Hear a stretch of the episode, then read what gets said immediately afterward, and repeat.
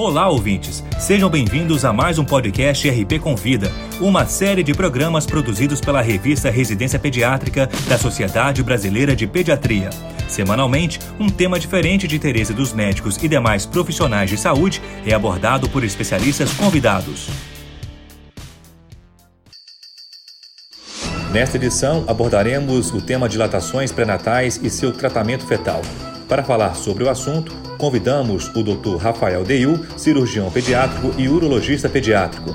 Ele também é chefe do Serviço de Cirurgia Pediátrica do Hospital da Criança Santo Antônio da Santa Casa de Porto Alegre. Acompanhe a exposição. Olá.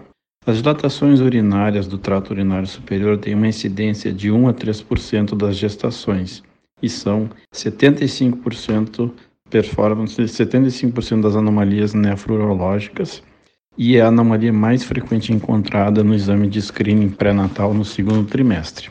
40 a 90% dessas dilatações elas podem ser transitórias e associadas ao desenvolvimento fetal ou devidas à obstrução ou refluxo vésico-ureteral. A sua identificação pré-natal permite prevenir complicações futuras, como infecções urinárias do trato urinário, perda de função renal, litíase e outras alterações relacionadas à dilatação. Em 2014, diversas sociedades publicaram um consenso de classificação e manejo das dilatações. Sempre lembrar que o termo obstrução renal é um diagnóstico pós-natal após investigação por exames adequados, visto que o que a gente vê no ultrassom é somente uma dilatação.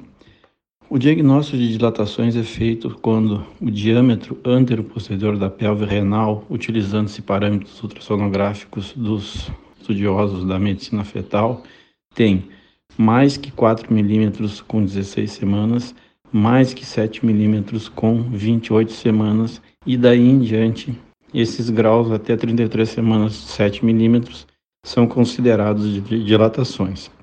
O grau de dilatação ele correlaciona-se com a necessidade de cirurgia, ou seja, quanto mais dilatado, maior chance tem desse paciente no pós-natal ir à cirurgia, mas não com o prognóstico de função renal no pós-natal. Essas dilatações podem representar uma gama de alterações, como obstrução na junção pielo-ureteral ou junção uretero-vesical, refluxo severo ou válvula direta posterior em meninos, além das cloacas em meninas. Consideramos um diâmetro antero-posterior de pelve maior do que 1,5 centímetros, uma dilatação severa, que deve ser investigada no pós-natal. Dilatações unilaterais sem outras alterações são investigadas no pós-natal. As dilatações bilaterais em meninas com oligodraminia investigar a presença de cloaca, se mega bexiga ou mega vagina ou uma vagina dilatada. Em meninos, bilateralidade com mega bexiga e sinal da fechadura no ultrassom, pesquisar válvula direta posterior e é indicado intervenção fetal conforme indicação por punção de bexiga fetal e análise da urina fetal, observando-se a função renal ou, no caso das cloacas, a desobstrução da vagina. Na maioria dos casos, o diagnóstico definitivo de dilatações é no pós-natal para definir que tipo de malformação e seu tratamento. Eu uso o seguinte protocolo: ultrassom no primeiro dia de vida para ver a pelve renal, se acima de 1,5 centímetros. Uh, um ultrassom no sétimo dia é importante no primeiro e no sétimo dia, pois esse período é o período de uh, poliúria pós-natal em que o paciente perde água e perde peso. Se presente dilatação, fazer uretocistografia miccional uh, para ver se existe refluxo ou válvula de uretra posterior em meninos. Uh, o tratamento é feito, se existe um refluxo grau 5, o tratamento é feito perto, mais ou menos com a criança com 10 quilos. Ou graus menores, pode ser feito tratamento endoscópico em qualquer idade. Se não tem refluxo, eu faço uma cintilografia com DTPA para ver obstrução. Sempre lembrar que esse exame tem que ser feito aos dois meses de idade, quando o rim apresenta maturidade.